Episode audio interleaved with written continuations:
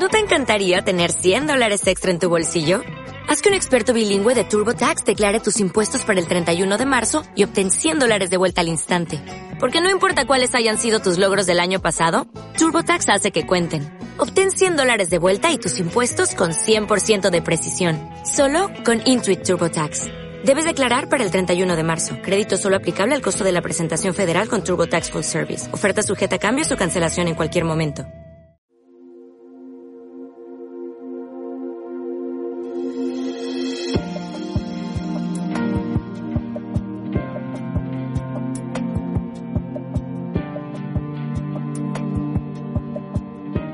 Cristo crucificado.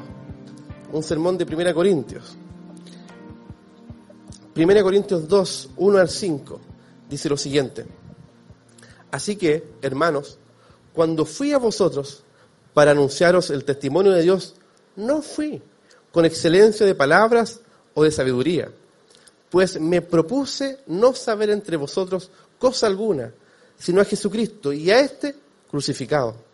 Y estuve entre vosotros con debilidad y mucho temor y temblor, y ni mi palabra ni mi predicación fue con palabras persuasivas de humana sabiduría, sino con demostración del Espíritu y de poder, para que vuestra fe no esté fundada en la sabiduría de los hombres, sino en el poder de Dios. Pablo escribe esta carta a la iglesia de Corinto, recordándoles el ministerio que él ejerció en esa ciudad. ¿Cómo era esta ciudad? Era una ciudad que algunos dicen que entre 600.000 a 800.000 personas. Era una ciudad grande, una ciudad con mucho intercambio cultural, porque era un, puerto. En realidad habían dos puertos en esa ciudad. Entonces había intercambio comercial, financiero, económico, cultural y también una diversidad religiosa. Mucha idolatría. Había más de 12 templos paganos en ese lugar. Era un contexto complejo. Pero Pablo les, Pablo les dice que cuando les, cuando les predicó el Evangelio, le predicó solamente una sola cosa, a Cristo y a este crucificado. Siguiente, por tanto, este sermón, que va a ser más reducido por razones de tiempo, está con cuatro pilares centrales, cuatro ideas centrales. Uno, la centralidad del mensaje cristiano. Segundo, la centralidad de la predicación de la palabra. Tres, la centralidad del Espíritu Santo. Y cuatro, la centralidad de la gloria de Dios. Y aquí vamos a Corintios, 1 Corintios 2.2, donde está el resumen de lo que Pablo quería decir en esta primera sección de esta carta, que dijo magistralmente lo siguiente, pues me propuse no saber entre vosotros cosa alguna sino a Jesucristo y a este crucificado. Una cosa se propuso Pablo. Dice me propuse, y eso significa que es una decisión determinada y deliberada. ¿Por qué es necesario proponerse esto? Porque en nuestro estado natural nos proponemos muchas cosas y olvidamos el nombre de Cristo, olvidamos conocer a Cristo y a este crucificado. Hay un sermón que prediqué hace un tiempo atrás acerca de Salmos que dice, alaba, alma mía, al Señor. Es como que el salmista se obliga y se dice a su alma que alaba al Señor. Y no olvides ninguno de sus beneficios, dice. es un recordatorio de alabar a Dios. Aquí Pablo hace casi exactamente lo mismo. Es un recordatorio que lo único importante es el nombre de Cristo. Él se propone eso, porque fácilmente se nos olvida. Entonces es un todo o nada. O nos proponemos seguir a Cristo y conocerlo y este crucificado, o bien tomamos cualquier otro nombre o cualquier causa que nos guíe a, a temas vanos y corto plazo. Me propuse, es algo determinado y deliberado.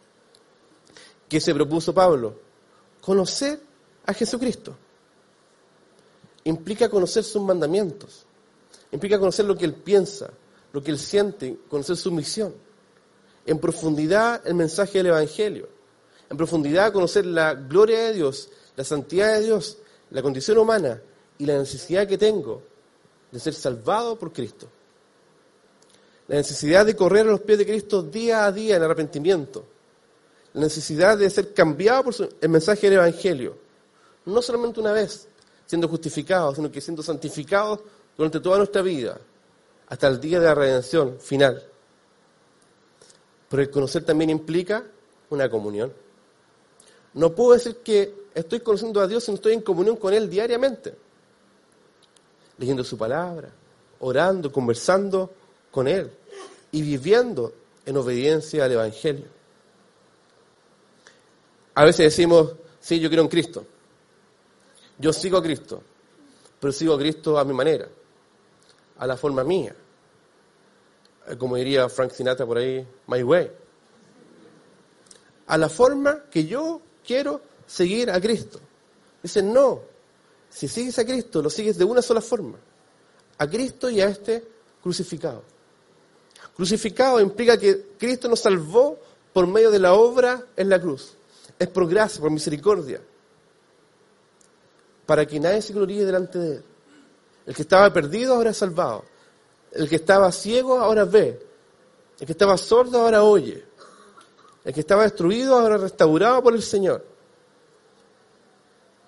La obra de Cristo lo transforma todo.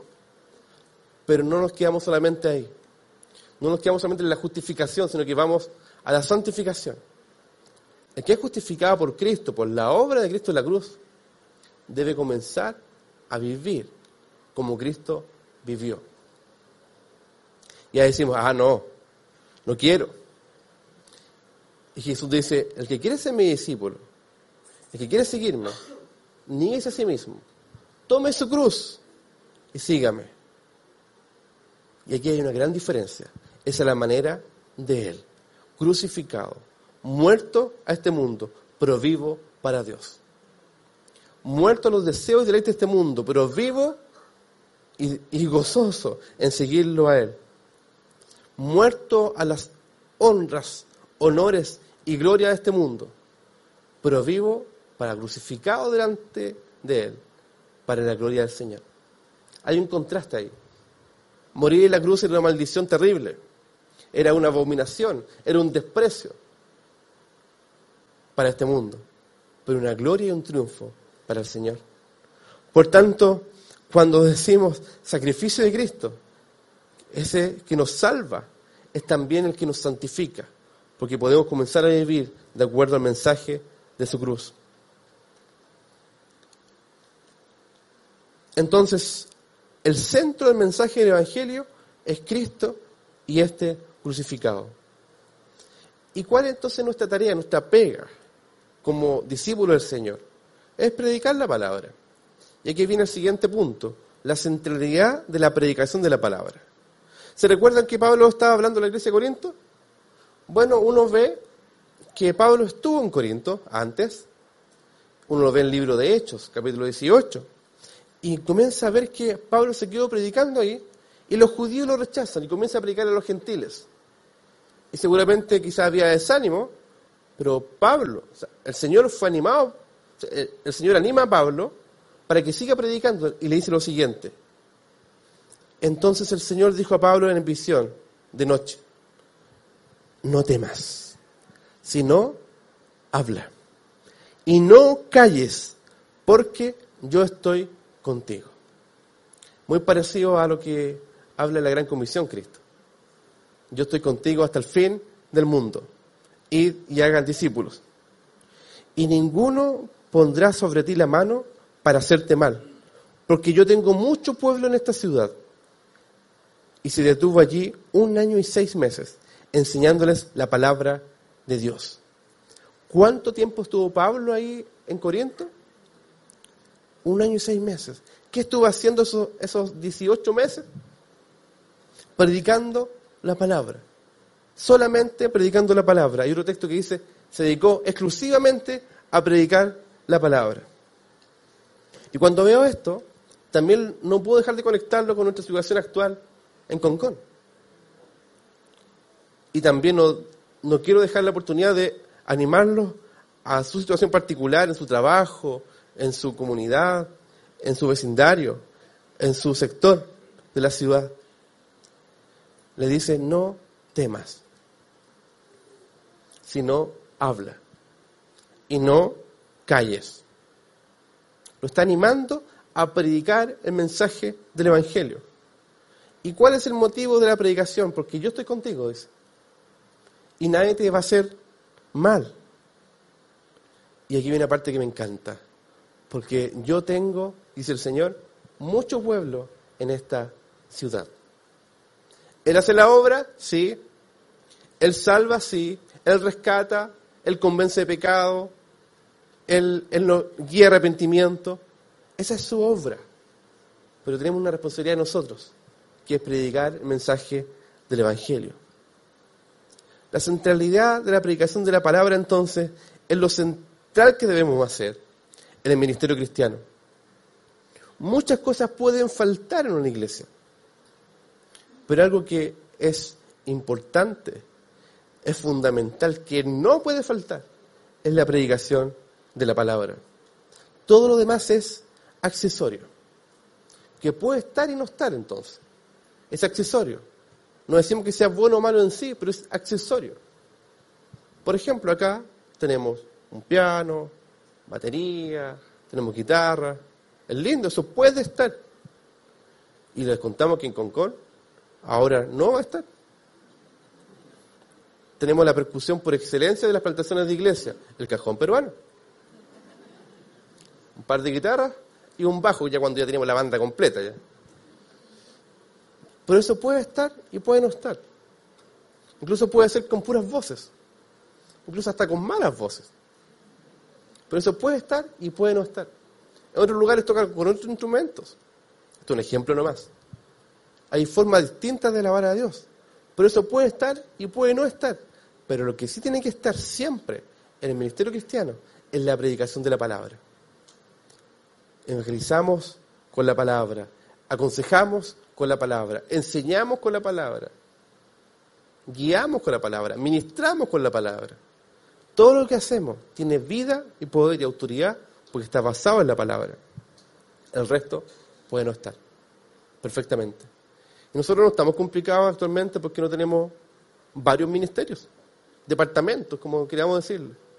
Lo que vamos a enfatizar es algo sencillo. Iglesia simple, predicar el Evangelio, juntarnos unos con otros, predicar el Evangelio entre nosotros y predicar el Evangelio en la ciudad. Sencillito.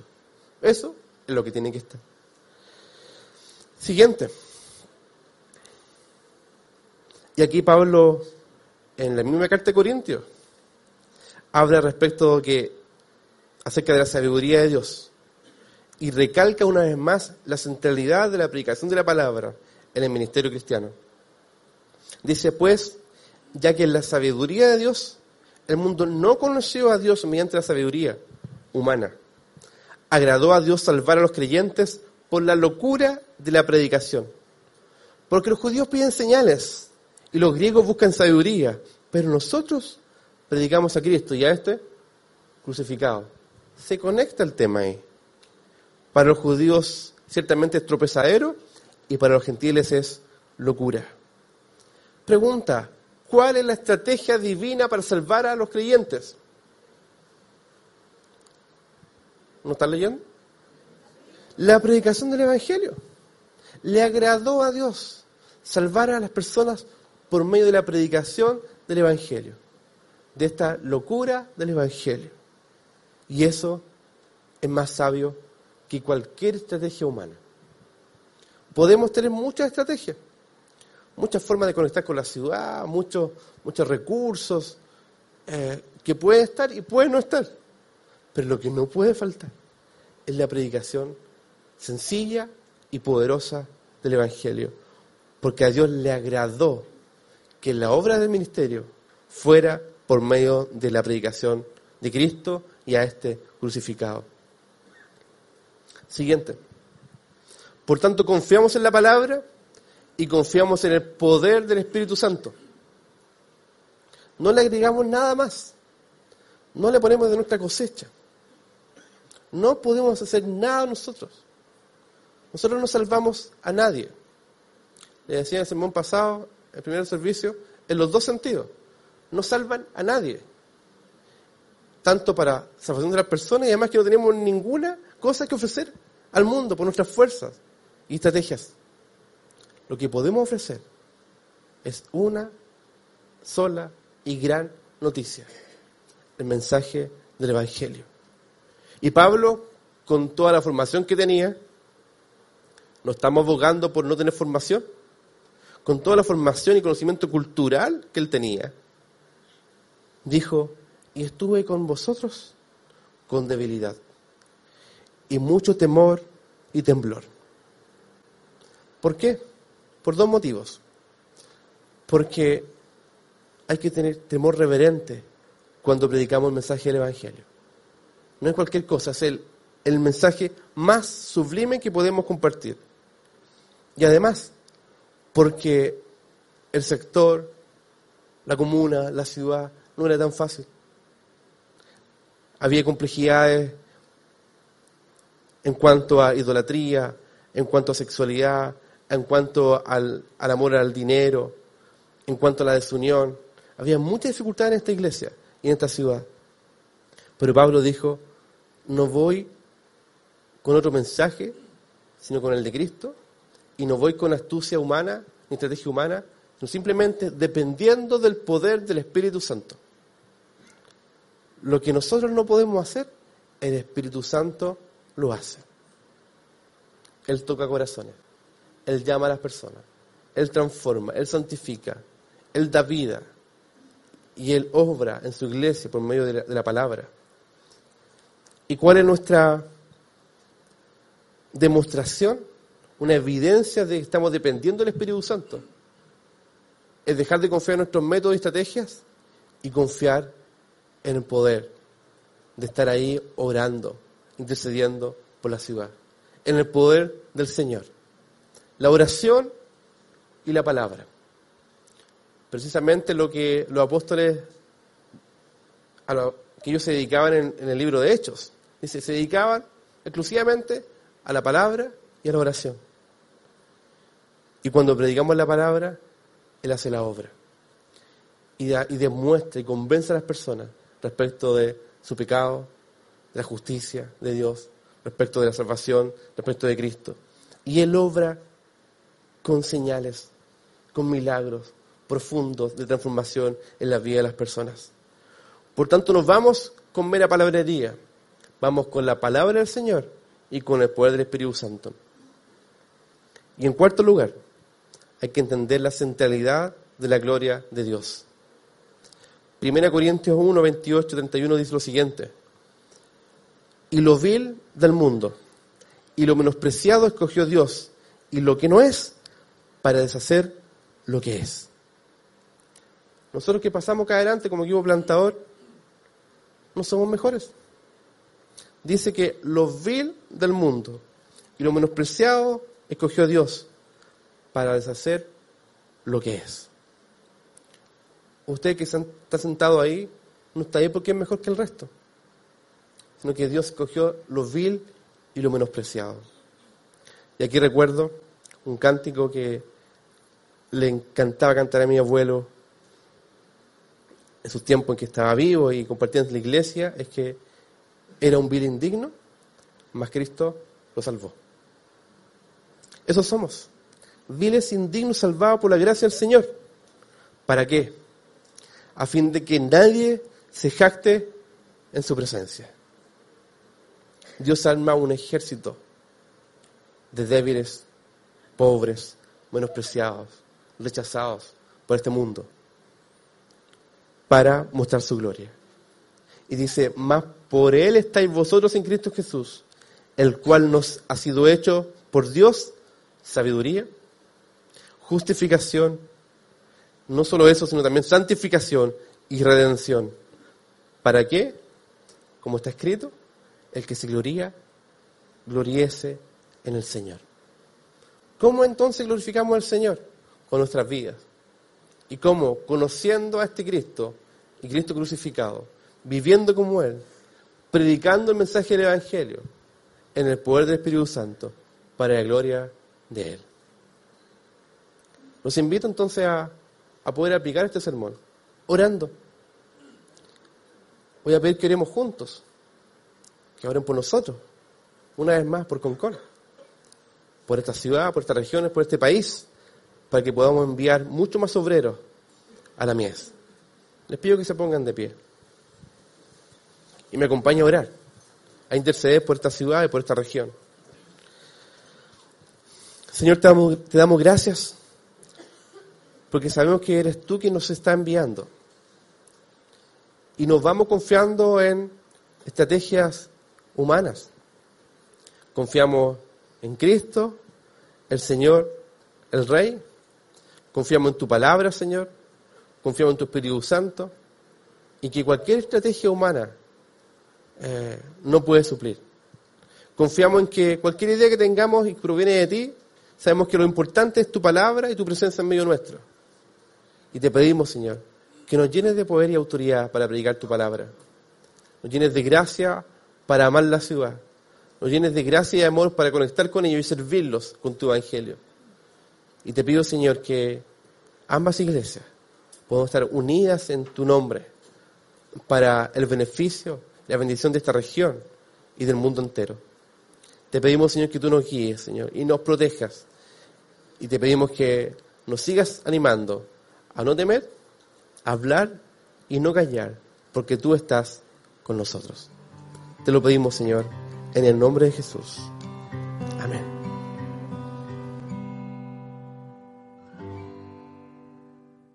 ¿No se merece tu familia lo mejor? Entonces, ¿por qué no los mejores huevos? Ahora, Egglands Best están disponibles en deliciosas opciones. Huevos clásicos, de gallina libre de jaula y orgánicos de Egglands, que ofrecen un sabor más delicioso y fresco de granja, que le encantará a tu familia. En comparación con los huevos ordinarios, Egglands Best contiene la mejor nutrición como 6 veces más vitamina D, 10 veces más vitamina E y el doble de omega 3 y B12. Solo Egglands Best. Mejor sabor, mejor nutrición, mejores huevos. Visita egglandsbest.com para más información.